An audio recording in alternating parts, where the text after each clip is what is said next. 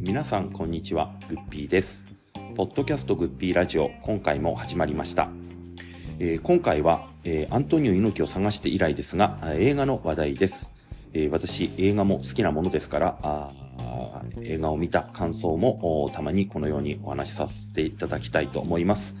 今回取り上げさせていただく映画はあ最近話題でございますがあ山崎監督のゴジラマイナスワンです、えーこちらの映画を見た感想をユタさん、コゴさんとスカルさん、私と4人で、えーああでもない、こうでもないとお話をさせていただきましたので、えーどうぞお聞きください。それでは、どうぞ。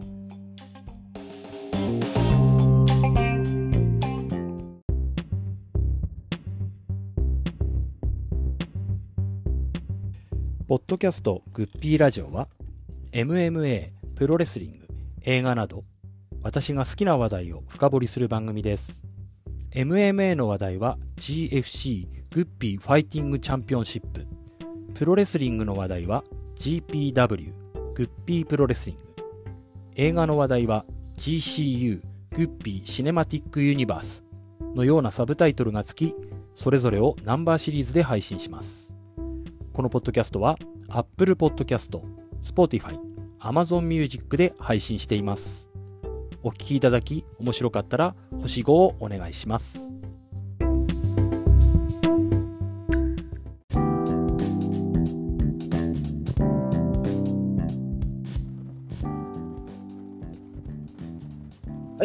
ドキャストグッピーラジオ。今回は久しぶりでございますが、映画の話題でございます。えー、今日の映画はゴジラマイナスワンでございますが、あこちらの方を見たあグッピーラジオレギュラー陣の感想をいろいろと聞いていきたいと思いますが、今回の出場者もユタさん、ゴモさん、スカルさんのお三方です。では、3人ともよろしくお願いいたします。よろしくお願いします。えー、ゴジラの回ということで、えー、まああの、えー、あのまずゴモさん、まず言っといてください。そのボルチンとの絡みとか。雑になってきた振り方が。ボルチンがね、やっぱ僕見たかったですよね、あの口の中に突っ込むボルチンをね。あのーまあ、こ今回、僕、初日に行きまして、初日じゃねえか、あと金曜日が初日で、次の日の土曜日の第1回目のあ朝の会かな、うん。行ったんですけど、まあ、いましたよ、人、えお客さん。スカルさんはどうでした？どこスカルさん初日行ったんでしたっけ？えっ、と、11月3日の公開初日の1回目、行きましたおおー平日ってことですよね、金曜日ってことかな？あの、じ文化の日で休みでしたあ。そっかそっか、そっか、祝日だからか。どうどうでしたお混み具合とか。えっと、ちょっと嫌な予感がして、前日にチケットを買いに行ったんですけど、はい。その時点でもう、あの、会場の半分は席が埋まってたんですよね。へえ、朝からすごいね。えーそれで、あこれはと思って、すぐ、その時点で一番いい席っていうか、残ってるところで一番良さそうな席を買って、それで翌日行ったんですけど、まあ、田舎の映画館っていうか、うん、まあ、東宝シネマズみたいな作りのうん。劇場なんですけど、そこの一番でかいところの半数以上、4分の3は最終的に埋まってたと思うんで、かなり、まあ、数百人は入ってたっていう感じだったんで、まあ、すごかったですね。田舎の映画館にしては。結構まあ、映画始まる前のグッズのあ販売がすごかったですけど、あうちもそうでした、はいはいはい確かに。それは、うん、混んでました。もうソフビなんか瞬殺でしたね。ああ、ソフビありましたね。うん。え。あの、ゆったさんは何俺日はか経ってか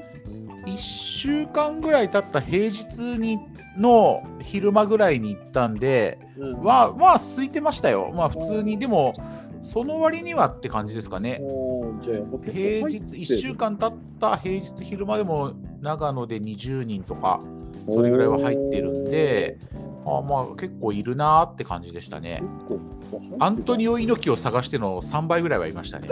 う んええ。それぐらいはいましたよ、ええ猪木よりゴジラだったんですね、じゃあね。えあの、ボンさんはなレイトショーとかで行ったんですか？昼日中僕は、確か僕初日じゃなかったかな。ちなんかちょっとうろ覚えになっちゃったんですけど、でも11月3日とかあれ。あでも日中行ったんですか？あれそんなに、ただ、そう、あれやったんですよ。猪猪木がもう終わってたんですよ。はいはいはいはい。それで覚えてるんですよ。ね もう1ヶ月経ってないのに。ーで、あ100そそんなになかったんですよね。あの、ね客層的に皆さんどうでした？あの自分と同じぐらいの年の人たちが多かった。そんなわけでもない。ーあお、まあでも、長野は多かったですよ。まあ平日だったっていうのもありますけどね。あーそっか、学生とか来れねえか。あのスカルさん、初日の一発目のその午前の会っていうとどうでした？いや、もう、老若男あ女、あ、まんべんなくっじゃあ全然。じゃあ、て感じでしたね。さすがに祝日だけあって。あの猪木を見に行った時にもうほぼほぼ同世代ばっかりの集まりだったんですよ。ああいう感じじゃないんですよ。えー、猪木を、あの、猪木を探しに来たやつらばっかだったんで、ええ年齢というよりも同じ匂いのする人種ばかりでした。まあまあそうですね。ええええ水道橋集がしましたよね、なんかね、会場からね。後楽園界隈にいるような。うんはいはいはい。いあの、こ前れ他団体の会場かみたいな感じでした。ライオン T シャツいなかったんですよ、俺前も言ったけど、本当に。全日本 T シャツで猪木を探しに行くってなかなかね。ええ全日本通りですジャイアント馬場 T シャツ あのでもなんかこう好き A というものが好きな人は大概 B が好きみたいなそのななんていうんですか思考の近いものをやっぱり感じる時があって、あの前回の映画の感想かなんかの時にあれ猪木の時かな僕も言ったと思うんですけど「あのはい。新エヴァンゲリオン」を初日のレイトショーで行ったんですよ。すごい人だったんですよ。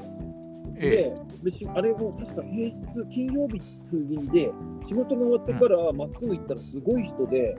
でもはいう満席に近かったんですけど、もうえびっくりしたのがですね、僕の隣の人がはい G1 クライマックスの T シャツなんですよ。あどういうーことだ、これはと。はいはいはい。で、その隣がですね、メタリカの T シャツなんですよ。あエヴァンゲリオンが好きだと、プロレスが好きでヘビーメタルが好きなんだなみたいな。なはいなんかはあーなんかこう思考が似てんなっていうか、なんいはい。かそういうのをうん、まあ分かりますね。なんかちょっと、ロック、ロックとプロレスの親和性みたいなのがね。うん斎藤ブラザーズの服装とかもほら、なんか、まあ、そうそちら寄りでしそうそうょ、あれも。ええうん俺昔あの某アニメイベントに行った時のゲストがあの去年重心サンダーライガーがゲストできたから行こうよってそのアニメが好きな友達に誘われてはい。行ったんですよ、そしたらその年のゲストがあの 歌舞伎ロックスの氏神一番だったんですよ。いやでなんか違うじゃんとは思いつつもまあでもなんかわかるわなっていうなんかこの、あれですね、う。ななんていうんですか、プロレスと MMA みたいなもんで、線じゃねえけど、線でつながってるみたいな。そうそうそう、なんかね、そう薄いので、なんかね、なんかわかるな、薄いくくりで、なんか一緒にされてんなっていうのは、なんか分かった、その時も。なんかやっぱりこう、ああいうものが好きな人って大概これも好きな人なんだなみたいなことをなんか来る客層とか格好を見ると感じる時が、はいはい。はい。まあなんかあるある。なっていうのがありまして、まあなのでおお友達になれそうな感じ。うん。なのでこうもうなのでまあまあ我々もプロレスが好きだとなぜかやっぱりみんなゴジラも見に行ってるみたいなあー。感じ。ありまあますね。でかくて、まあはいぶっ壊すみたいな、なんか、あなんかそういう世界観が近いからなのかもしれないんですけど、えーじゃああの、最初にちょっとウィキペディアを引用して、あの概要をちょっとお話しすると、ゴジラマイナスワン、まあ、これが正式タイトルらしいんですが、えー東宝スタジオの制作による日本の映画で、えー戦後間もない日本を舞台に描かれていて、えー山崎隆監督、脚本 VFX ということでございます。で今回がゴジラのさ37作目で、えー実写版としては30作目。アニアニメとかがあったってこと？かありました。ありまネッしたよ。トフリックスかなんかですよね。ネットフリ劇場でもやりましたけどね。ああ、ありまましたね。ええネットフリは、えネットフリはあのアニメ版あの映画ではなくてもっと短編のゴジララシンギュラリティポイントっていうのをやってたんですよ。それはそれで好きだったけど、うん7作は実写じゃないものですね、だからね、そういうことかな、はいはいで、えーと、日本の映画としては、シン・ゴジラ以来の7年ぶりで、今回がゴジラの生誕70周年記念として作られたということなんですが、まあ、映画の前にこの山崎隆監督なんですけども、まあ、過去にいろいろちょっとやらかしもありましてですそね、う、そう。えーあのまあ、有名な話有名な作品で言うと、もちろん私も見ましたけど、オールウェイズ三丁目の夕日を作った方ですよね。まずねはいはいはいはい。まあ、そその後ちょっと新日本張りの暗黒時代のようなものがありまして、ええードラえもんとかドラクエの映画を作って、それ。バッシングを受けたという話で、私見てないんですけども、ー、あの、おそう、それ俺すげえ言いたかったんですけど、はいはい、今回俺、その、ゴジラマイナスワンにあたって、嫁を誘ったんですよ、うちの嫁を。はい。で、そそしたら、あのご嫁がなんかその評価をちょっと調べたらしいんですよね、もうかあの封切りした後だから、はい。そうどあのネタバレじゃないんだけど、どんなのかって調べたら、あのその例の山崎隆のあのドラゴンクエスト Your Stories っていうのがあったんですよ、CG アニメ映画。え。うんで、それってあのドラクエ5、スーパーファミコンで出てたドラクエ5のあの CG アニメ映画だったんですよ。あーじゃあ、あれか、2人の間がどっちを選んで結婚するか。あそうそうそうそうそうそうはいそう。で、それで俺は見に行ったんですよ、それ。はいはいで、それがね、非難合々だっていうのは、これ、まあその、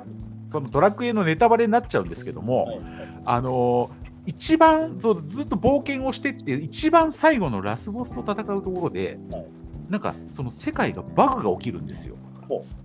で、なんか実は今まで私たちが映画として見ていたものは、はいなんか映画の中の、あのー主人公がバーチャルリアリティのゲームを体験しててほただけで、う。んそれをやってるただの一般人だったんですよっていう。う。でバグだかコンピューターウイルスが急に人格を持って出てきて、もう大人になってんのにいつまでゲームなんてやってんだよみたいな、う。んあのー大人になれよみたいなことを言う言って、う。んっていう、そういうなんか急にメメタ的な存在になるわけですよ。っていうのをやらかして、う。んで非難合々、それでもう、で、ドラクエをや使ってそれをやるんじゃねえよっていう。そういうお前の主張を言ってんだったら、お前のオリジナルでやれやっていうので、みんなブチ切れたんですよ、山崎隆に対して。それであの散々パラ言われてたんですね。そうそうそう。そう、それで、あの、ドラゴンクエスト Your Story 事件っていうのになったんですけど、で、そしたら今回、ゴジラにあたって嫁がいろいろ調べたら、はいで、調べた結果、あのーゴジラはどうも普通に面白いらしいっていうのが分かって、そしたら、うちの嫁がうん、今回、なんか、今回のゴジラは Your Story じゃないっぽいからいいやって言ったんですよ。で、ええ それって、もうあの、それこそ猪木ファンがあの、東京ドームのずんどこ工業とかを期待していくようなもんじゃないですか。だからあの、そう、Your Story じゃないからいいやってどういうことだよっていう、その、まあもうあのあれですね、もういもう事前にこれはやばいんじゃないかと分かってていくやつね。そうそうそうそうそう、それをずんどこを狙っていこうとしてるファンじゃねえかよ、それって言って。普通に面白いんなら別にいいやとか言い出しやがってですねとんでもねえこと言うな、こいつと思ってね。そういうオチっていうか話だったんですか？おえお。そうそうそ、うのドラクエが。そうドラクエを使って2時間弱を使った上で、オチがそれだったんですよ。まるでななんじゃそりゃ。あれですね。お前らいい年してまだプロレス見てんのか早く卒業しろって言われるようなもんだよな。そうそうそう、本当にそんな感じですよ。あのーおお1.4の小川事変みたいなもんですよ。あのー目を覚ましてくださいって言われるようなもん。ここでここでストロングスタイルは終わりだからお前らもあと卒業しろみたいな。そうそうそう、お前お前ら目を覚ましてください。で、だからうちの嫁はそれを期待してたわけですよ、橋本小川を。そうち違った意味で歴史に残る瞬間を見届けよう。そうそうそう、そのずんどこを期待してたから、別にじゃあいいやみたいなこと言い出して。へーあのスカルさんはご覧になりました？そのスタンドバイミードラえもんとか、あとなんだっけ？あの映画のあの映画の存在自体は知ってました。見には行かなかったですけど。ただ、そのドラクエがなんか佐藤健の黒歴史とか。なんかっていうのは後から聞いたんですよ。えええあの、うん後から聞いたっていうのはゴジラを見た後にっていうことでえ、ああ、じゃあ本当にあー最近の話。その山崎っていう監督のことを全くうん。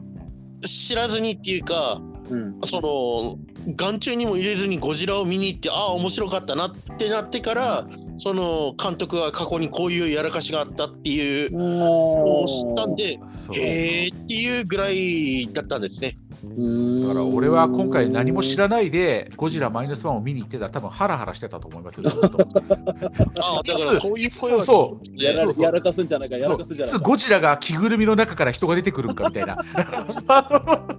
そういうハラハラはあったんですよね。そんなあのそんなぶち壊すことはないと思います。お前らいつまでこんな着ぐるみの映画見てんだよみたいな大人になれよみたいなこといつ言われるんじゃないかと思ってハラハラしてたと思いますよそれ。えーこうあのなんか三丁目の夕日はそんな別に悪い印象なくてあの朝ドラみたいでまあ別にあれだったんですけどそのドラクエは僕ゲームの方が好きだったんで見に行こうかなと思ったらそのレビューがひどすぎてあのそのゲゲーム自体が好きな人は絶対行くなみたいなこととかも言われてああたんでそうそう。でまあ見送のってたんですよね。そう途中までは良かったですけどね。ドラクエをちゃんとやってたけど、だから余計にひどかったです。ドラえもんは見た、一本は見た気がするけど、でもまあ普通でしたよ。おーなんかそういうちょっといろいろ賛否のある監督さんの作品だったんですが、まあ、上映前にイベントなんかで、まあ、シン・ゴジラを撮った安野さんと対談して、安野さんあやってた。うんえーなんか褒めたりしてたんで、まあ、それを見るまでは僕も不安だったんですよ、大丈夫かと。はいはい。でも、その安野さんがなんかすごく評価してたんで、あ安野さんがいいって言ってんだったから、まあなんとかだ、まあ、大丈夫だろうと。はい。う感じで、まあ、僕は見に行ったという感じだったんですけど、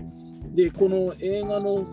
公式サイトの方には、あとなんかイントロダクションみたいのが一応あるんですけども、それを読みますとですね、えーっとね、えー焦土と化した日本に、えー突如現れたゴジラ、残された名もなき人々に生き、なんだ、ちまあ小さくて、えーっと、生きる術はあるのか？えーっと、ん。で、うん。ゴジラ70周年記念作品となる本作、ゴジラマイナスワンで監督、脚本、VX、VFX を務めるのは山崎隆。絶望の象徴が今、令和によみがえるというような振りで、えーっと、これ、どのぐらいの時間だったんだ？2時 ?125 分、2時間ちょっとでございますけど、ええ。でキャストが朝ドラコンビの上地龍之介、浜辺美波、えーあとはあー吉岡秀隆、安藤サクラ、佐々木蔵之介など、まあ、豪華キャストでという作品だったわけでございますけど、はいはい。まあ、これはあの月日がだいぶ経ちましたので、ネタバレしても全然いいと思うんで、ええ。あまずざっくり最初、ぜ全体を通した印象を聞いていこうかと思うんですけど、じゃあ見た、見た人、順番でいくか？じゃあ、あの、じゃあスカルさんどうでした？全体を通しての印象ですけど。はい、えーっと、自分はそのゴジラのその舞台設定っていうか、ぶうんあの時代背景が終戦直後っていうのは、はいはいはい。そので一番最初のゴジラ以来だったかなとは思うんですよ。うんうんうんうんで、リアルタイムっていうか、うんその自分が物心ついてから何度かゴジラって見たんですけど、うん。その中で初めてのシチュエーションだったんですよ。うん。それが妙に新鮮で、うん。あ一番最初に作られたゴジラもこんな感じだったのかなとかって思いながら見て、それでまあ結局その当時の日本とその日本を取り巻くじょせ世界の情勢とかなんかっていうのも入れながらの,、うん。あのストーリー展開だったんで、うん。まああの説明的なセリフが多いとかなんかっていうのは聞いたんですけどうん。自分はそんなに気にならなくあてー逆にその神木隆之介っていううん。その敷島っていう役名のうん。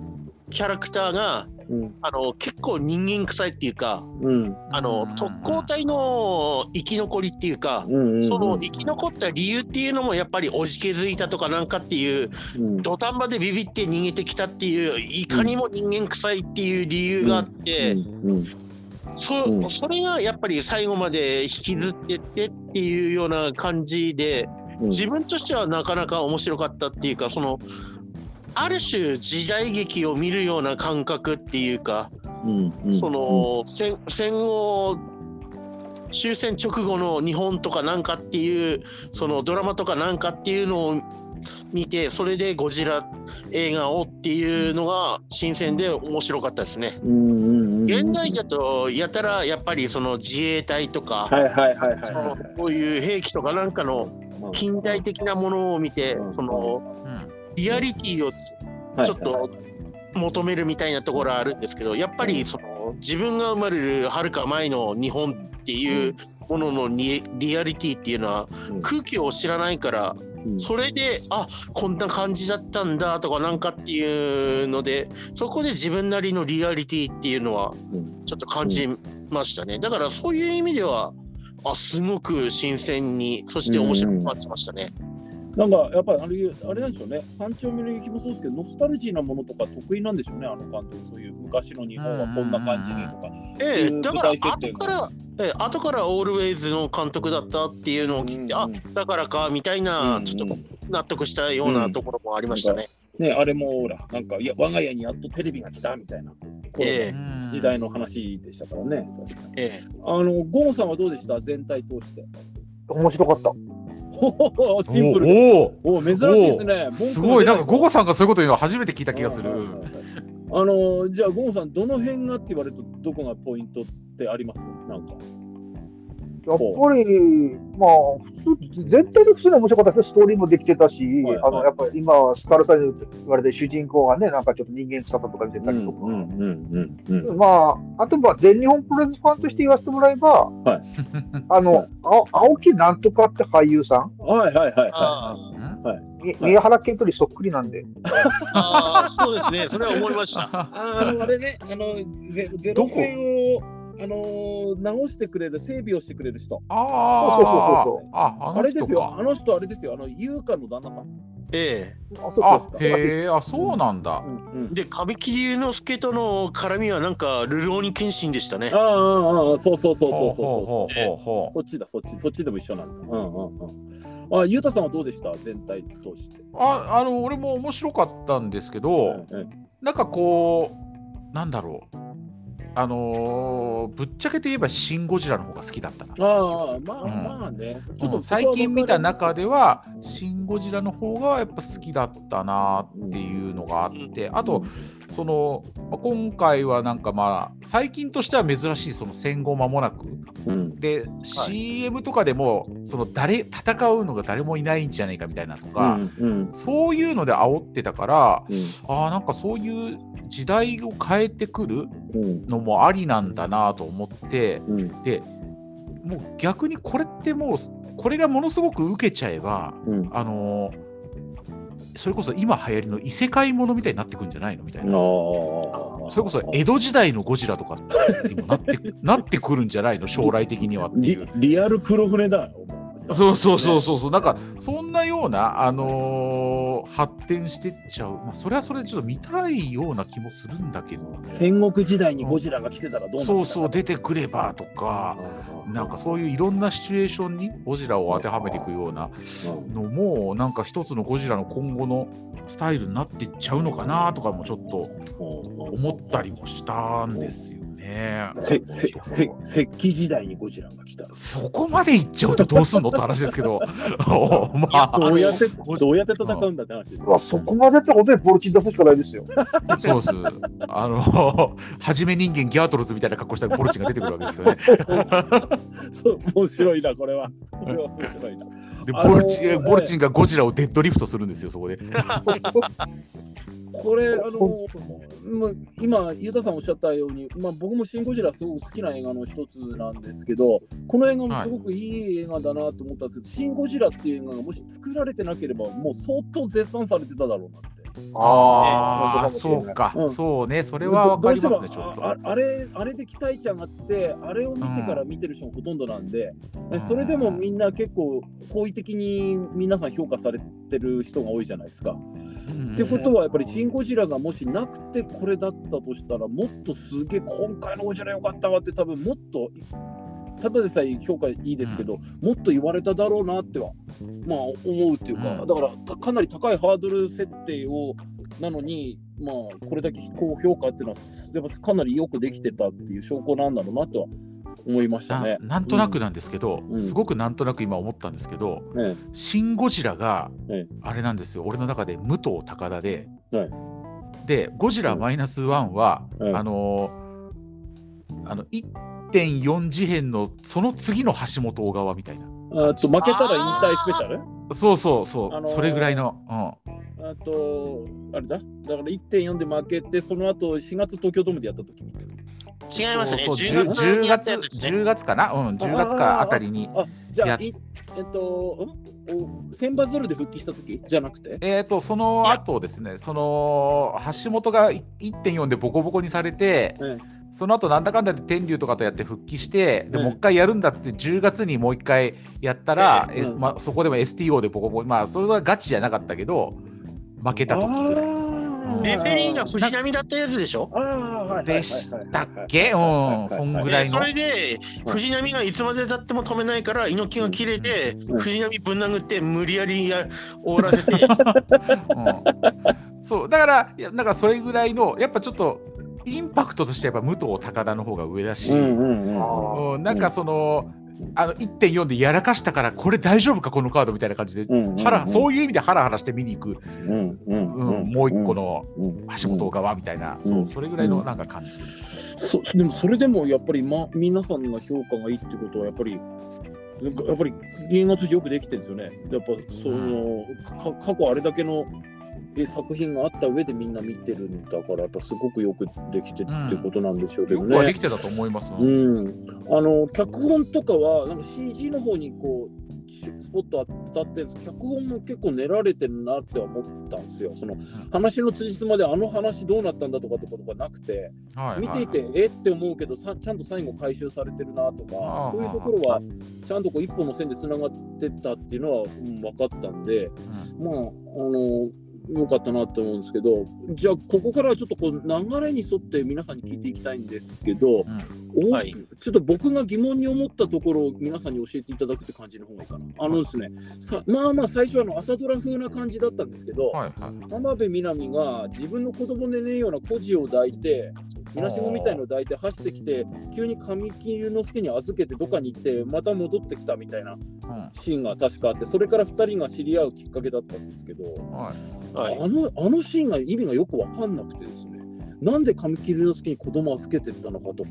なあの子供一体な、あの子供あのなんか変な人たちに追われてましたよね、なんか。なんかあれ食い物盗んだかなんかかなって思ってたけど、そそこははっきり説明してないんですよね。はいこっちが想像してるだけなんだよね。そうすると。きっとこういうことじゃんじゃないかなっていうことだったんですあよ、あ、ね。だから俺勝手にそう思ってただけかな。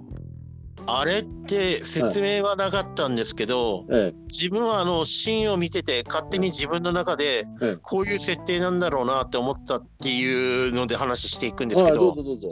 あれまあ間違いなく東京の上野とかああいうところのドヤ街ですよね。要するに闇市で。はい、それで闇市でああいうシーンっていうのは日常茶飯事だったと思うんですけど、はい。浜辺美波はそのこ赤ん坊っていうのは多分知人に多分っていうかうん。後から言う後からセリフに出るんですけどその知人に託された子供っていうのでうん。それで抱いていたと。うんうん。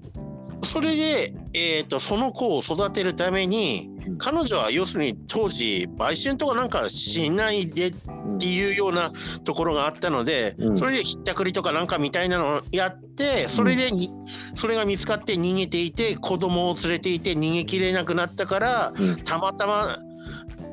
あの街角でぶつかったっていうかそれで神木隆之介に一時的に預けてうん。それで逃げ切ったところで神木隆之介と接触して赤ん坊を取り戻すっていうか、そういうのを考えてたっていう風な風に読めて、うん。ほんでその後のセリフで神木隆之介にうん「その子はあなたの子供ですか?」「いえそれは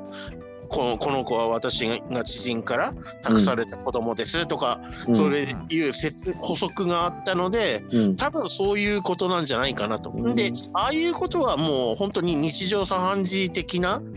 ことがあだったと思うんでっていうふうに自分は想像しました。うんじゃあここ特段説明はなくてまあそういう感じだ戦後でこう混乱してそんなんだったんだろうなみたいなぐらいのあれなんですよね。そうですね。うん大事な娘っていうか子供をなんで赤の他人の髪切りの時急にラグビーのボールみたいにひょいって渡したのかなと思って えーとかって思ったんですけどこうなんか例えば髪切りの之助がこう歩いてたら飯が食えなくてあの2人で倒れてたのどうしたんだお前とかって言って救ってあげるとかっていうなんか出会い方とかでも別にいいのになとか思ったんだけどわざとああいうシーンをにした理由が分かんなかったんででも菅原さんの話を聞くとそういう混沌とした世の中でああいうことはよくあって。まあ、ええ。言われるとなんか、まあ、そういうことなんですようん。みたいな。そうそういう演出だったってことですよ。多分そうじゃないかなと思いながら見てました。まあでもそういうふうにお話を聞くとなんかなんとなくこう納得できるなって気はしたんですけどまああんまりこう本編からすると引っかからなくていいところだったんですけどあの、ええ。キャキャストとかに関してっていうとみんないい役者さんだったなと思うんですけど安藤サクラに関しては結構皆さんあれなんですかね、あのこ好評なんですか？世の中的にはいい女優さんだからまあ、うん。結構良かったっていう人多いみたいだったんですけど、まあなんかどちょうどいいちょうどいいところでしたよね、なんか。き近所のおばちゃん役みたいな。近所のおばちゃん。あれは。うん。ええ。結あれ局あの神木隆之介が生き残って帰ってきた時にこの恥知らずみたいに罵倒するとかうん。それで赤ん坊を連れて赤ん坊連れの女を連れて何やってんだとかって言いながらも面倒は嫌だよなんて言いながらも赤ん坊をどうやって育てんだなんておせっかいなところもうんああいう矛盾したところもなんか人間臭くてよかったですね。人情味のあるところがあって。今回あのあ、赤ちゃんがいたじゃないですか、あの秋子。はいはいはいあので最初は本当の赤ちゃんだったけど、ちょっと育ったじゃないですか、はいはいあのええ。劇中で。1歳、え1歳、2、多分2歳にならないぐらいだと思うんですよね、あの子。はいで、あの子まだそれぐらいの年だから、要するに演技がほぼできないじゃないですか。うんうん。はい。で、なんかこう、あの本当になんかちゃんとしたこうにっこり笑うとか、まあ、泣くシーンは結構あったけど、うん。なんかにっこり笑ってしっかり抱きつくみたいなのがうまいことできないじゃないですか。うんうんうん。はい。で、俺はあのあれを見てて、そあの子だけがガチなんですよ。ええ。周りは周りは演技がちゃんとした俳優さんができるんだけれども、あの子だけがガチで、えで、それを神木隆之介とかが浜辺美波とかもそうだけど、いまいちやっぱり距離感がつかめてなかった感じがして、だから俺はあれを見て、あのあの子がボルチンに見えたんですよ。新日本プロレスの中で、あの子がボルチンで、主役級の岡田とか内藤が、あの神木隆之介とかが岡田とかで、はいまいちやっぱ距離感がうまくつかめてなかった。扱いが。扱いがよくわからないってなってる中で、安藤サクラだけは、なんかおばちゃんキャラのあの出しつつ、うまいことやってたから、安藤サクラはザック・セイバージュニアに見えたんですよ、俺は。ボルチンをそう、ボルチンをうまくあやして使って試合を成立させてるから、安藤サクラとあの子の絡みがね、本当にザックとボルチンの試合にまあ見えて、実際娘さんいますしね、安藤サクラね。そうそう。なんかだからその辺がやっぱうまうまいことを扱いができるってこと。そう、うまいことそう距離感を潰して、なんか、あのーな成り立たせてた、相手はその演技ができないガチな子でも成り立たせてたのを見て、あ安藤サクラすげえな。すげえな、安藤サクラを見てザック・セイバージュニアに見えるっていうのがすごいプロレスなんですね。この間のタイトルマッチを思い出しましたよ、俺は見てて。ごゴさん、そういうところ気づかないとダメですよ、映画見て。そこです、そこです、そういうとこですよ。そういうとこですよ。そういうとこ僕も普通に、あ、これ面白いな、あとしか見てなかったんで、まあ、ろ。それだけだよ。いやまあそこまで深く考察しながら映画を見るっていうのも、まあまあ、これはあのボルチン、ボルチン、毎回うるさいボボさんに、あゴゴさんにもうあれですよ、洗脳されたんですよ、こっちが。ええ ゴゴさんのせいですよ、だから。ええでも、うん、なんか、まあ、子供の演技の方がむしろし自然、なんていう自然、自然でしたね。うん。まあ、無理ですけど。ね、あううんん、あの年じゃ。こんな感じの子がいるだろうなっていう感じだったんですけど、どうやって、どうやって泣かせたんだろうと思って、ちょっと不安に見なりましたけどね、見てて。まあ、最初の30分がだから朝ドラ仕立てのそのなんかどうして帰ってきたとか、まあ、戦後の日本の東京の焼け野原の様子みたいなところの説明で、まあ、全然怪獣映画っぽくなかったっていうか戦争映画っぽかったわけじゃないですか。まあ、そこに、あのその神木隆之介がまあ戦時中に、えー飛行場でそのゴジラがまだ大きくない時にこうジュラシック・パークみたいにパクパク食われてな進撃の巨人みたいな感じでしたけど、まあ、それを見たっていうのとあとニュースかな何でしたっけ？船がなんかが襲われてるとかっていうのをニュースなので、まあ、海の海の地雷かなんかを取る仕事をしてそういうのに今度出くわしていくっていう流れだったわけなんですけど。はい。で、で、まあ、そのゴジラがなんか、どうもこのペースでこっちの方向に来るってことは、これ何日かで東京来んぞみたいな感じになってたわけなんですけど、ここが一番ミソっていうか、僕分からなかったんですけど、どうして東京ゴジラは目指してたのかと、上陸する必要性って何だったって、まあ、これ、シン・ゴジラみたいな見てるから、リアリティをちょっと追求したんだけど、なんで東京に来たのかが分かんなかった。あの来て街をぶっ壊すシーンはいいんですよ。いいんですけど、東京に来る必然性が分からなかったんですよ。なんか。あれですよあのああの。ゴジラは東京に来るものなんですよ。それ、そうそう。それ言っちゃうと、これプロレスだからっていうのと同じさあ、あの、これ、チャンピオンどうなんですか？えーっと、これ、あの、私の妄想というか、私の個人的な意見というか、そういうふうに思ってもらいたいんですけど、え初代ゴジラとかなんかっていうのは、ええ。あの頃はまだ原子力がなかったんですよ。えで、ゴジラって、その原子力とかなんかに引き寄せられるっていうのがあったと思ったんですけど、ああの当時は当然、原子力なんていうのは日本にはないわけじゃないですか。そのゴジラは、その神木隆之介があの飛行場のあのちっちゃい島で初遭遇した時は、要するにゴジラの、ゴジラになる前のゴジラって言ったらあれですけど、うんうんうん。放射第二能を浴び形態みたいな。る前のゴジラだったわけですよ。うんそれで放射能を浴びてから巨大化したゴジラっていうのが、なぜ東京を目指す目指したのかっていうのは、うんあの東京を目指したわけじゃないんじゃないかと思うんですよ。たまたま東京だったって、その、これ本当に妄想なんですけど、うん。あのゴジラはユーラシア大陸を目指してたんじゃないかと思うんですあよ。ああああ。もっともっともっと大きいとこカザフスタンに行きたかったんですねだからね。カザフスタンにライバルがライバルがいると。もしかしたら、そっちの方にはい核ん。兵器が、もしくはウランとかっていう核兵器の元になるものがあって、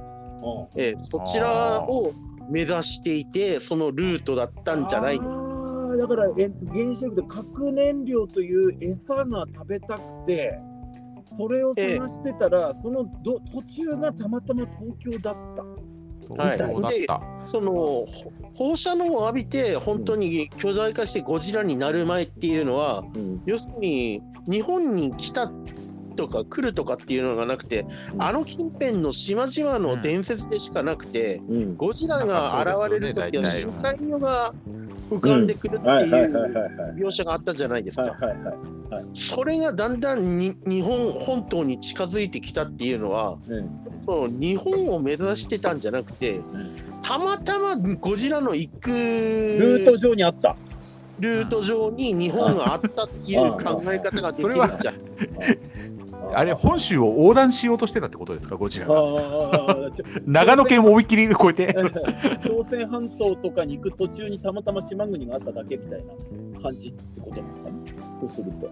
あの、あれですよね、えっと、ほんだあ確かにゴジラってその原子力っていうか、核を燃料、え餌としてだったのかな、もともとそういう、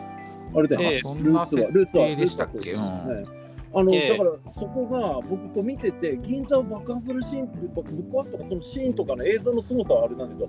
まずそもそもなんでこの人たちこの人でこの動物ここに来たんだろうっていうところがあのぶっ壊されてるシーンを見ながら思っててまあでもそれは長野や山形の田舎の田園風景に来たって何も壊すものないから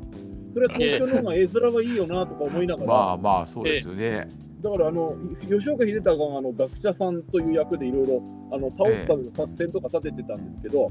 だからはい。彼,、彼がそもそもだからなぜゴジラがここに上陸してきたのかって彼の妄想でいいからなんかそういうきっとこういう理由でゴジラが日本を目指してきたに違いないとかってシーンがあるとなんかもっとこう説得力があって、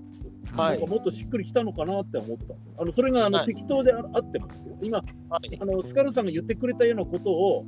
はい。あのー学者が映画の中のシーンで言うと、あだから東京に来たのねっていう、なんか、一回そこで納得すると、あのぶっ壊すシーンがすごくしっくりきたかなっていう。あええあ、なるほどね。ププロレスであのドドーンとかバーンとかでやる前にこのそのそれの意味とかを誰かがなんか言って教えてもらってから見るとあそういうことでこれやってんだとかっていうなんかそういうなんか説明っていうとちょっとあれだけどなんかうんそなんかねそのシーンを理解させてくれる。はいはいあと、いいですか？あどうぞどうぞ。これ、あの、これも妄想という名の仮説なんですけど、え要するに戦後で GHQ が東京にいたわけじゃないですか。はいはいもしかしたら東京都っていうか関東のどこかに核兵器の元になるものがあったんじゃないのかっていうとかあって、それを狙ってたのかもしれないとか。あのすごく鼻が効いて、なんかこえ。えっちに匂うからなんか餌あるかもしれないぞって来たみたいな。すげえ雑な犬みたいな扱いになってきたけど、ないやまあ結局その辺はうまく説明はできないんですけどでも目標目標の行く間に東京があったのかうん。うん目標が東京だったのかっていううそうそうええ解釈の仕方であれなんですけどやっぱり東京を目指すっていうか東京の方に来たっていうのは何かしら理由があったんだなっていうふうに考えるのがちょっと自然なのかなって思いますよね。うんでその銀座もめちゃくちゃされてるところにこれじゃ大変だっつってあの南方町の方から戦車隊みたいなのがぶっ放してきたんですけどうん。はい。あのよくよく考えると戦後の日本で GHQ にこう兵器は全部取り上げられた時代だったはずなんで、はい。あのあの戦車はどねねそれも思ったあの。スピードであの戦車があれ配備される？って国思っちゃった。会議事堂の前に戦車があんなにあの8時台を全員集合みたいに集まるかっていうこのだだしまずどこの戦車だよって思って。あのだからその戦車が現れるっていうことは兵器とか兵器になる原料があの時代のと日本にあった可能性っていうのは否定できないですよね。うんだからそういうものもあるそういう可能性も考えてゴジラは東京に上陸してきたのかもっていう仮説なんですけど結局あのな戦艦にしても、ええ戦艦にしても何にしてもあの一旦海外に行ってたものをアメリカは直接手下さないから日本お前らでなんとかしろや。その代わりあれ世界中にばらまいた日本の戦艦とかなんか引き寄せてやっからよっていうような感じでうん。戻ってきたわけじゃないですか。うんうんうん。多分その戦車なあの戦車なんかも多分解体する前のものがそっくりそのまま残ってたとかっていう。可能性も否定しきれないというか。戦車、うんなんか、後の方に出てくるあの戦艦とかは、なんかそういうちょっと説明があったけど、ああそうそうそうそうそう。そう。だけど、なんかその戦車は急でしたよね。うん。えええ国産なの？アメリカのものなの？とかっていうなんか思って、まあ、結局あのすぐ反撃されてぶっ飛んでったんであっという間に壊されちゃったって言ってたんですけど、あれどこの戦車だよってとか永田町に戦車ずいぶんあるなとか余計なことがなんかやっぱり「シン・ゴジラ」見ちゃってるからそういうことをこうななんていうんですか？浮かん頭に浮かんじゃうんですよねどうしてもなんか。よくよく考えるとってはなりますよね。うんうん、だからああいう理屈の取ったものを見てからあれ見るとそのシーンシーンで映像の凄さの前にこう理屈的なところで引っかかるところを、にはいはいはい気が取られちゃうっていうかなんかそういうのは、あもちろん全体通して面白いんだけどその節々になんかそういうなんかまああれってなんだっけなっていう、そういうのが確かに俺も言わ言われて、その戦車は気にはなりましたね、それね。あまあ自分はそこは脳内保管するタイプですからね。うん、そこってや後からっぱり妄想してこういうことだったんだろうって思った方がより楽しめるっていう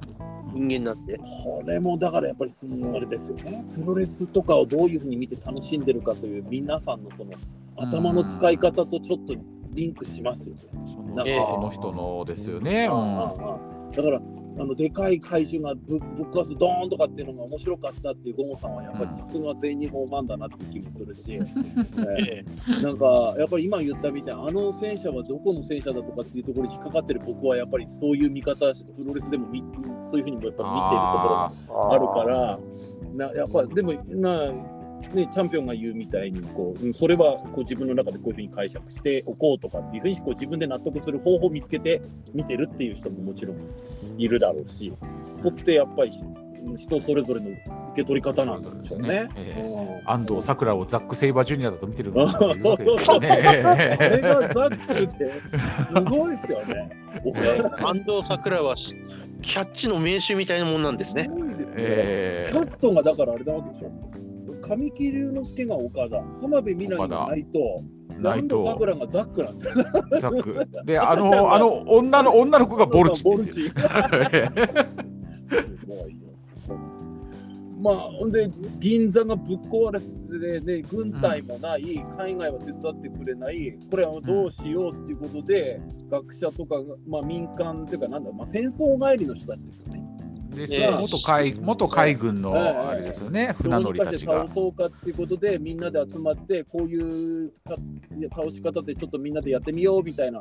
話になって、まあ、いざ戦うっていう流れだったんです。あの辺はどうでした？僕はまあ良かったと思ったんですけど、うん。どどうでした、ゆうたさんとかあれ見てて。なんかでも、あのーまあ、結局はどう倒すかっていうので、うん。ゴジラを倒すためにこう客観見てる映画を見てる客として納得できるうん。作戦を立ててくれるのかなと思ったんだけど、うんなんかまあ説明を見ててもそれは無理だろうって思って あの吉岡里奈がなんか確実じゃないですとか絶対には殺せるかは分かりませんみたいなことは言ってはいるけど、うんうんそれは無理だろうって思いながらちょっとねさすがにあれは思いましたけどね俺は。ああの時持ってるリソースでは、でもあれで精一杯なんだろうなっていう。まあそうそうそうそうそうそうなんでしょうけど。無理かもしれんけど、まあうんやれるのは最大これぐらいしかないだろううな。ん。ことなあってちょっと思っちゃいましたよねあれ。あの MCU 作品の好きなスカルさんはどうでした？あのヴィランとの戦い方は。えーっと、あの、まあ、まずゴジラについてなんですけど、ゴジラって、あの時点でどういう、ゴジラってどういう能力を持ってるのかっていうのが何にも分かってなくて、その前哨戦みたいなので、うん。要するに、重機類とかで、その口の周りとかうん。破損させても再生能力があると。うん。ほんで、あうの、ん。口から放射能火炎を吐くときに背びれが隆起する、はいはいはいあの描写があってそれを吐き出すと、自分も体がそれ耐えきれなくてうん。部分的に破損してうん。次にまたぶっ放すまでに時間がかかるとかっていう描写があってうん。じゃあこれでどうやって戦うのっていうのでその時点での戦略っていうかいろいろと分析して戦ってるわけですよ。うん。それが現実的であるかないかは別にして分析して戦うっていうのはあの時点ではああれが精一杯なんだろうなって思って最後のシーンは結局そのゴジラの頭部を吹っ飛ばしてあのうん。ゴジラを倒すじゃないです。か、結局頭部を破壊してゴジラの本体自体も崩壊していくシーンがあって、うん。ただエンドロールの時はその吹っ飛ばされた頭部がうん。再生しながら海底に沈んでいくっていう、うん。まるで次の作品があるかのような描写を残していきましたけど、あれって、うん、やっぱりああれしかないんだろうなっていううんようなところでの説得力っていうのは感じました。まあ正直言って、うん、ご都合主義なところもあるなとは思ったんですけど。あのってこと、えすいません。ゴジラ対ボロチン期待していいですかね？え、いや大丈夫期待していいと思います続きがありますから。そうそうそう1.4でゴジラ対ボルチンかもしれません。ザリオブラザーズじゃなくて、ゴジラ。だからあのボルチンが小島にやったみたいにあのゴジラを振り回すわけですよ。ブンゴジラ対ブンブンキングコブじゃないですすごか。いですね。あのえー今、スカルさん言ってくれたのも、僕、さいあの最後見て思ったのは、やっぱりあのぶはなんていうのかな、は破損しても再生するってなんか分かってたと思うんで、多分あれで倒したと思っても、またまた来るだろうってはわか想定できてたのかなと思うんですよ。で、あで、まあ、ある程度ダメージ、物理的損傷はあの完全なダメージにならんっていうのは分かってて、そんであのシン・ゴジラの口の中に液体ぶち込んで凍らせるっていうあの話につなげたのかなって思ったんですよ。シン・ゴジラにつなげるためのあの再生される、で倒すにはカチンコチンにするしかねえみたいな、あーで一緒に生きていくみたいなうんね。共共存していくしかないみたいな。あのシン・ゴジラのお終わりにつなげたのかなとは思ったんですよね。でなければウルトラマンに担いでもらって宇宙空間にまあそうですよね捨。てに行ってもらうしかないわけですよね。そうだ俺はもうあの途中からそう再生とかするようなのを見てやってからはなんかその、そのゴジラがその新日本における岡田和親みたいな もうその負けさせられないみたいな。うかつにうかつに負けさせられないし負け方もすごく大事だしみたいな。ちょっともうもう持て余してんだもうみたいなでもあ感じですよも、見えてなんか。弱ったと思ったらまたすごいぶり返してきて、なんかあれでしたよね、三冠戦の宮原みたいなもんで死んだふりだなと思いましたけど、ああ、宮原宮原だったらもうすぐ負けちゃうんで大丈夫ですよ。そんなこと言わ な。グロッキーのように見えてすぐ息を吹き返すじゃな大丈夫です。あの、永田という名前のオキシジェンデストロイヤーが聞けばすぐ死にますんで大丈夫です。ええこれすごいです。こんだけあのゴジラの話で結局最強は永田だっていうオチなんですごいな。あのゴゴモさんどうでした？あのゴジラの倒し方。要はあのなんていうんですか？海の底に沈めたりしてその水圧のの変化とかでなんとかしようっていうあれ作戦だったんいやです、か？あれよく考え、あれ、僕はこれ普通にポケット見てたんですけど、あの時思ったのが、やっぱり、ボルチン出てこんかなと思いましたね。まともなこと言うかと思ったのに今。あれあれを見ててボルチン出てこないから。すげえ。戦後ボルチンいたんですね、カザフスタンから来てじゃん。すげえな、それな。まあでも、うん、でも、あれしか、あの時点では、あれしかないですよね。自衛隊があるわけじゃないしね。まあまあ何もね、機材もないし、うんってなるとなあとは思うんですけどね。うんうんまあないでまあ引っ張り上げられないからどうしようってところにあの漁船たちが手伝いに来るシーンはまるであのサノスと戦ってる時にあのこのにあこんな人数じゃ足りないっていう時にあのうん。マルチバースの蓋が開いてあのどどんどこ味方があのたなんかなんて河川してきてくれたアベンジャーズみたいな感じでしたよね、はいはいなんかねあれね。アッセンブルでしたね。ねえあのもうキャプテンアメリカがやばいと思ったところにあのみんながわーっと来たみたいなあれを思い出すような感じで、まあああいう描写だったなと、うん、なんかいいタイミングできたな。ただいつの間にあの船にロープつないだんだろうって思いましたけど。そうそうそう。そういろいろね、言いたくはなるんですよ、ええ。そうつなどうやってつないだのとそんかな、にすぐつそう。なげねえだろうなとか思ったあと、あれで足りるのとか、いろいろ。思いましたけどね。なんか助けあーこれでダメかと思ったところに漁船が助けに来るところはあーって思ったけど次のシーンで今日もう全部あのロープでつながって引っ張ってたんですよ。これ誰がやったんだろうなとかっていう。のはちょっとちょっと気にはなったんじゃなあと、あの接続方法、どっか切れるだろうとか、いろいろ思いましたけどね。であれってだからゆっくり上げたんじゃダメだから急にガンと上げてあれなわけでしょ？気圧変動させてよって時だから、紐結んでる間の一時停止になっちゃうからゴゴジラ吸い圧になってんじゃねえかとかですね余計なこと考えちゃう。んですよ。はいはい。であの相模湾だからすごい深いはずなのにゴジラはあの立ってるかのようにあの水中から体出てるんで、ゴジラってあのなんかあの立ちながら泳ぐような泳ぎ方できるんだろうかとか。尻尾とかでやってんのかなってちょうんっと思いましたよね。うんあの姿勢をどうやってキープしてるのかなとかそういうことは余計なことは確かにちょっと考えちゃったりしたんですけど、うん俺、あとあの時に、あのーなんか船にあの技術者が乗ってたじゃないですか、何人か。はいはいあの、はいと東洋バルーンの人たちとかが。はいはいはい。あの民間乗り込んで、そう我々も行きますみたいなことしたから、はいはい。はいなんか俺、ああいう人たちのうん。なんかその見せ場もちょっと欲しかったんですよね。なんか技決死の技術者としての何か知恵みたいな。そうそうそう、なんかちょ知恵とか、なんかそのほ命と誇りをかけてみたいな感じの、そういうあのなんか演算してる人たちとかもいたから、そういうところもちょっとやってほしかったなっていうのが、ももうちょっとあったんですよね。せっかく乗ってるんだから、なんかね、確かにあれオロオロしてるだだけじゃなくてみたいな。あれだとただのどうただ乗ってる人になっちゃってますよね。そうそうそう、たただついてきた人だけになっちゃってるんで。それは確かにありましたね。まあほんで最後の戦いで上がってきたけどどうもいなんかまだあの息の根止まってないってところに神木隆之介がまあまあ間に合ったというか来て。あまあその前にまず海に誘導してたのか。でもたった一機のゼロ戦にあんなにひょいひょいついてくもんなんですね。あ のボリショイサーカスのはなんかライオンみたいだなと思ってなんかうまいこと誘導されたなとか思いました俺はね、あの最初にちょっとあの話もありましたけどね、俺はあのシーンを見てね、あのゴジラ対メガロ、うんうんのあもうあのジェットジャガーが人の大きさの時に、あのラジコンで飛んで誘導するんですよ、ゴジラを。あじゃあメガロか、メガロそれを思い出しました。うん あのねなんかあのそんなシーンがあったんですよ、ゴジラ対メガロにも。なんかほらあの例えばあの風の谷のナウシカだったらああ、はいはいはい。オウムの子供をあの、うん飛行機やってましたね気球みたいのでぶら下げて連れてって、それにオウムたちが怒ってついていくんですよ。ああいうナビゲーシ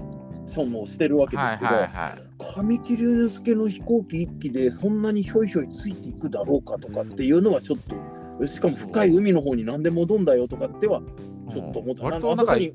ね山みたいなところにいましたよね、うん。なんか。ゴジラの好物の餌をぶら下げてたりするんだったら分かりますよ。なん。かパン食い競争みたいな。はいはい、そういうわけじゃなかったんで、なんで飛行機についていくのかなとかっていうのもなんとなくこう 引っかかってはいたんですけど。まあまあ、穴だらけの作戦が割とうまくいったという体でやっておりますので、ええまあなんかそこら辺あれだったんですけど、まあほんで最後、まあ、特攻のようで、特攻ではなかったんですけど、ここもちょっと、あとポイントも2つなんですけど、えまずあの神木隆之介が特攻のようで助かったわけ、最終的に脱出レバーを引いて死ななすに済んだっていうオチなんですけど、あれって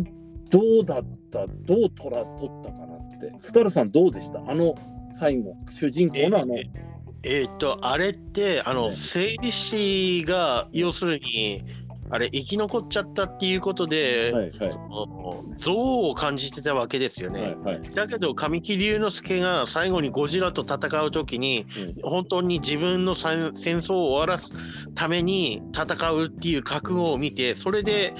あの、青青木は、うん。青木っていうその本名で言っちゃってはいるんですけど、整備士っていうのは、その覚悟っていうのが本物だっていう、だからもう戦争は終わったんだから、せっかく生き延びたのに、また死にに行くことはないっていうふうに、その心情を感じ取って、それで、そのついてなかった脱出装置っていうのを作って、そして神木隆之介があのミスあの取っ払ってミサイルだけつけてくれ、核弾頭つけてくれ、それを抱いてゴジラの口の中に突っ込んでいくっていう作戦を立てて、うん。それを成立させながら、神木隆之介を脱出させて、うん。彼の命も救うっていううん。体にしたのは良かったと思います。結局はあそこって、まあその、そのまんま整備士が神木の、神木隆之介のその言う通りに、お前の特攻だからっていうので脱出装置を作ってなかったら、なんかすお神木隆之介のその戦争を終わらせるっていうことはできるかもしれないけど、なんか後味は悪かったと思うんですよ。うん。だからあそこはなんか救いがあったなって思いました。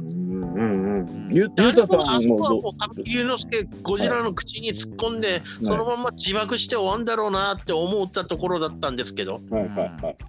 もうそう思いますよねあれね。うん。うん。うんこれあのなんかその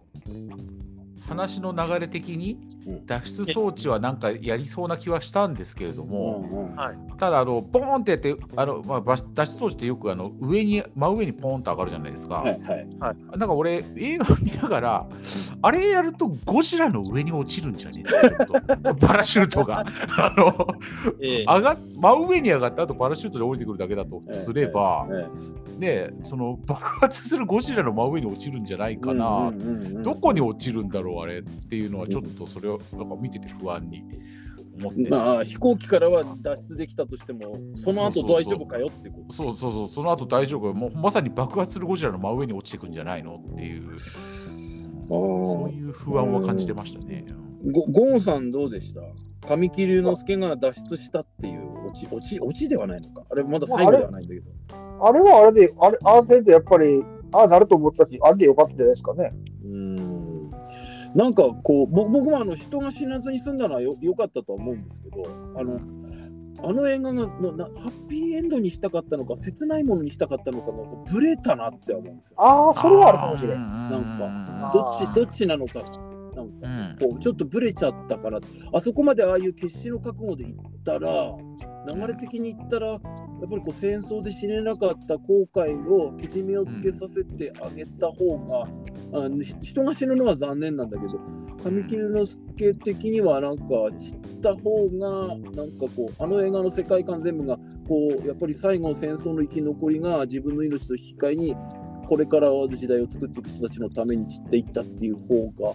切ないけどまとまったかなってはちょっと。であのでであその前にかあの鎌辺美波が爆発して吹っ飛んでって死んだことになったじゃないですか、葬式で、はいはいは行方不明だけど葬式しましたね。だから、い。うん。やっとこれで、あのか彼女も死んだ、だから俺もここで散って、みんなを守って、あの世で一緒会おうねみたいな終わり方でもよかったかなとはちょっと思った。でも結局、浜辺美波は生きてましたからそうそうそうそう、だだからうん結局あれが生きてたので、またそこでまたぐらついたんですそうよ。、ブレた、あれはブレたと思うんですよ、俺ちょっと。うんだから、うん正直ね。だだったら神木隆之介は後追いのように死んだけど浜辺美波実は生きていたで浜辺美波が意識を戻したら実は神木隆之介高校で死んでたんだよっていう話でせっかく私は生き延びたのになんであの人は死んだのっていう終わり方でもよかったと思でう。その方がなんかか？残残るものはあったかもしれないですね。なんかね、こあーなんかう胸両方でとかに。助かったってなっちゃっていいですか？ずれたなって。はいはいはい。浜辺美波が生きてたって電報が来て、迎えに行ったらボルチンやったってのが一番ベストやったと思う。んですいやいやい今話、話を遮って言うんで、オチがそれですか？いやいやいや何でもボルチン絡めりゃいいと思うなよ。もうもうなんかゴーさんもうあれですよボルチンというフォーマットに話を載せるために組み立ててるでしょ。もうね。いや、僕も、もうマジでもうね、ボルチン対ゴジラ見たかったですからね、あれ見てね。キングギドラじゃねえんだから。はい。もう、でも、つあなげるかります。主人公が助かってよかったという反面なんかこう、はいはいどどういう作品で締めたかったかがこうちょっとあの2人が最終的に生き延びたことでブレたっていうか、まあ、うんなんか方向性がなんかその今今風に今風になっちゃったなって気がしますよね。うんあの、ね、特攻を指定するとかそれはもちろんもちろんそのいいことだとも思うんですけど、なんかこうほ、うん、み今まで一本調子でいい感じできたのに急にこうなんかふにゃふにゃふにゃってこうブレたなっていうのが。なんかちょっとあれで思ってだったらどっちかが死んだっていう話の方がなんか切なく終わった方が良かったのかなってちょっと思った。かね、その方が俺もなんか残ったような気はします。うん刺さるっていうかね。こう心には残ったかな。うんああよかったねで終わるかなんかこう引きずるものがあった方が良かったのかなとか、なまあ好みなんでしょうけどね。そうですね、うん。それは完全にそこなんでしょうけど。うんなんか自もう分なんかはあれでよかったと思いましたうん。要するにそれまでの絶望、絶望、絶望、絶望を味わわさせて、最後に希望が残って、でも最後にはゴジラが再生しながらまた絶望は終わってないんだよっていう終わり方っていうのは、ああ、あれはあれでありだなって思いましたね。プロレスラーが負け続けてホイスに最後桜庭が勝ってくれてあのやっと光が見えたみたいな感じに近いのあーえそうですね。まあのだから、うん全日本プロレスが負けまくって負けまくって、まだまだまだ光が見えない状況と同じですよ。じゃあ、あの、ええみあれなんだ青い青柳優馬が神木隆之介だ長田からベルトを取り替えいろいろ当てはまるな、本当にっていう。当てはまりますよね。まさしくプロレスは社会の縮図だなと思いますけど。まあ、全体の流れでは、さ最後エンディングはまあそんな感じまでいったんですけど、あのこれが話のあらすじ的なな振り返りなんですけど、そのところどころだと、僕が印象強かったのは、あの CG が日中のシーンだってのは良かったなって思ったんですよ。すごい。ああのまあ、マーベルの作品もそうなんですけど特撮とかなんかああいう CG とかになると多分画面の構成上のあれとかの都合だと思うんだけどあの夜のシーン多いですよね宇宙空間のシーンとか、はいはいはい。暗いシーンが多いんで僕目が疲れるんですよすごく。ああ、なんかわかる気はする、ちょっと。だけどあの真っ昼間の銀座が襲われてぶっ飛ばされるとかっていうのは、はいはい多分映像作る側の現場は多分大変なんだけどみみ見やすかったし昼間の特撮シーンってなかなかないから。そそそこは良かったなって思ってだからすごく今回だから目が疲れなかったから多分 そそれを感じたんだと思うんですけどもう、マーベルとか見ると目くたびれんすよ。あとあのアバターみたいな 3D の映画とか見てると。もう目が疲れちゃうんですけど、CD は結構きついですよね。今回あんまりそういうのなかったから映像の作り方的には目に優しい映画だったっていう ゴジラの感想じゃねえ。もうなんか全然なんかうん映画の内容に関してじゃなくて、まあ、に日中シーンが多いっていうのが印象強かった。確かに夜はね、ほとんどなかったかな。あんまりなかった最初の方だけでしたよね、うん本当。うん。うんあのあれでしょ？飛行場のところとか、ええ。ねうんそうっすね。あと大体日中だったんで、ええ。うん。映像作りの人たちはきっと大変だっただろうけど見る側は良かったなって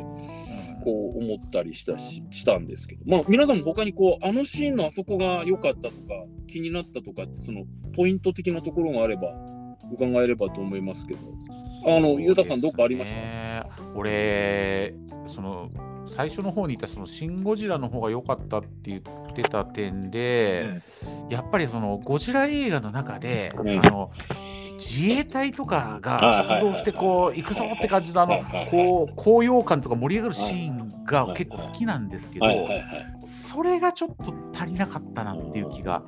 あせのーうんうん。うんうん、だから戦車並べてね、あのはいはいはいはい。出動して配置してや、やられるのは分かってるんだけど、それでも行くみたいな、はいはいはああいうのとかのがもうちょっとあって、あの船が出航するシーンとかも、なんかぼとりあえずもうゴジラ出てきたから、バタバタでとりあえず出てくみたいな感じになっちゃったりしてたんでうん、うんうん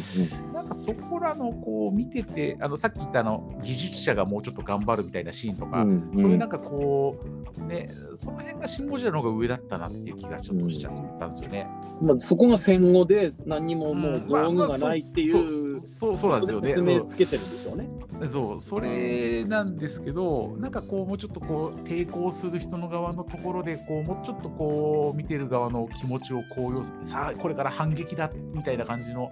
あれを盛り上げるシーン、うんあの、うんうんまあ自衛隊がいないから、自衛隊のテーマが使えないんですよね。うんうんうんうんチャチャチャチャチャ、あの、うん K1 の佐竹の入場テーマですよ。あえっと、ななんでしたっけあの、あの歌のタイトル、なんとか大戦争、宇宙大戦争。怪怪獣大戦争、ええ怪怪獣大戦争が、うんうん。そうあれがね、やっぱどっかかけてほしかったっていうのはあるんですよね。ゴジラのてあの出場出現テーマ曲みたいなのがかかったけども、それがちょっとなかったのが、あれで俺の中ではげ減点。うん、シンシン・ゴジラだと、東京駅に向かって新幹線とか山手線に爆弾積ませて、あそうそうそうそう。そうそう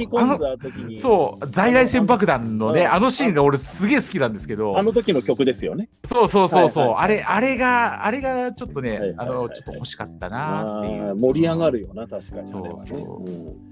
あの一応聞いてみますけど、ゴモさん、あの、あのもうこここのシーンが良かったって。えあのやめてくださいよ。ボルチンが小島を担いだところが良かったとかって、もうえ ああ、ザック戦が良かったとかそういうのじゃないですよ。それでやってほしいですけど、あれは普通に面白かったですからね。ええ面白かった。何の話今な何を褒めたんですか今。いや、ゴジラは。いや、別に僕、あそんな文句ないですよ。まあ、前も言ったけど、口の中飛び込むのが、ボルチエタそんでいいなぐらいだったもんね。口の中に飛び込むのがボルチンって大変だよそれ。それ面白いじゃないですかそれ後でやろうとしてるキャプテン・マーベルじゃねえんだからよ、そんなよ。おかしいだろ、それだって。ああののシーンえうん。でももうもうちょっとシンプルでいいかなと思いましたね。やっぱちょっとシン・ゴジラとかがちょっと、え、うんまあ、面白かったけど難しかったですよね。うん、まあむず難しさは絶対シン・ゴジラでしょ。あーまあでも理屈はと理屈を通してるのはシン・ゴジラだから、やっぱり。で、あの、シン・ゴジラに比べると、やっぱりその、なんていうんですか、その、さっき言った今、ゴジラマイナス1.0。はい。あれやっぱ突っ込みどころとかあるんでしょうけど、僕は本当にボケって見てたんで、あれ。えええあの、うん、だからあんましその不満点ないんですよ。あーって。え理屈臭くはないからね、確かに、ね。そうそう、シンプルに。うんまあ、うんまあ、理想はやっぱりあれなんですけど、うん何やったっけ、あれ、何やったっけ、あの、インドのああれぐらいシンプルやといいんですけど、あ RRR? はいあれぐらいシンプルやといいんですけど、あ踊ってるだけだ、あれ。考えか考えることを拒否してますよ、もう 大丈夫ですか？まあでも分からんでもないけどもね。うんもう僕、本当に映画って本当に考え、もう、プロもう基本的に僕、プロレスとかも、ね、あの映画とかを何も考えて見るタイプなんで、はいはいはううん。わかりますまあまあそれじゃな。もちろん、うんね、エンターテインメントで娯楽だから、まずそれ、その人その人が楽しめれば一番いいし、こうん。うで何を目的でしてみるかもあるわけじゃないですか。だから、うん。すっきりしたくて見たい、ぼんやぼかやっと見て、ただシンプルに見たいとか、まあ、じ僕だったらやっぱりその何練習した成果とか技術の高さを競うのが見たいとか、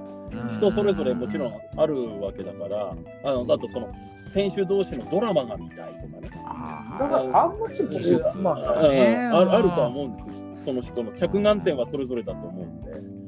だからそれをまあそういう意味で言えば、うん。今回のマイナスワン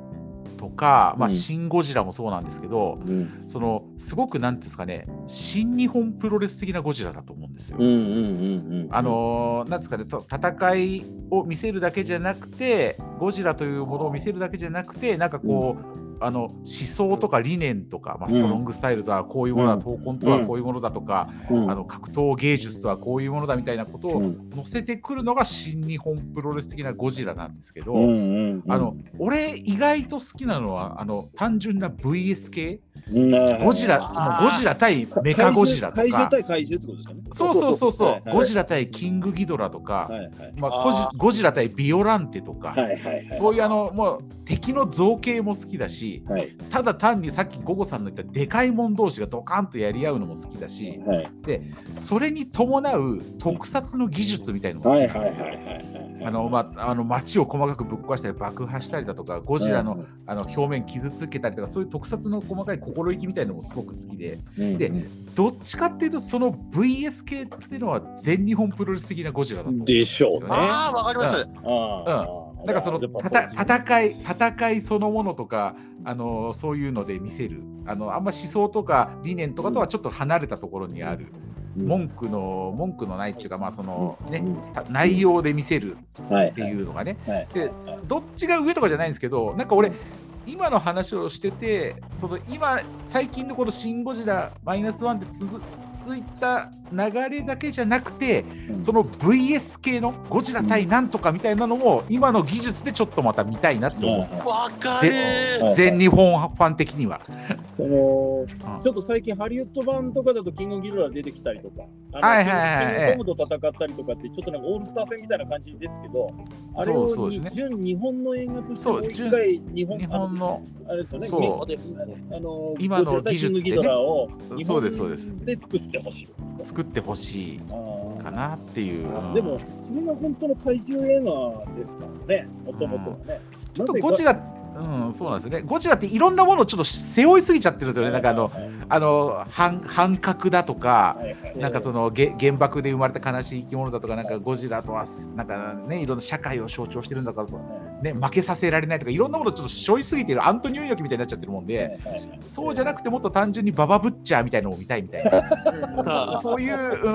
ん、あのババチチダルマみたいな感じのやつを見たいっていうのもちょっとある。どっちもいいんだけど、うん、なぜ戦わなければならないのかとかっていうところじゃないところを見たい。そうそうそうそうそう、ええ本当に田舎の体育館にババとブッチャーが来て血まみれて帰っていくみたいな、そういうのが 見たいなっていう気もするんですよ。ああああ、でも確かにそれはあるかもしれませんね。あの、まあ、最後まとめじゃないですけど、チャンピオン、あの、どうでしょう、あの、ポイントとか、まあ、全体を振り返ってとか、まとめて、まとめると。はい。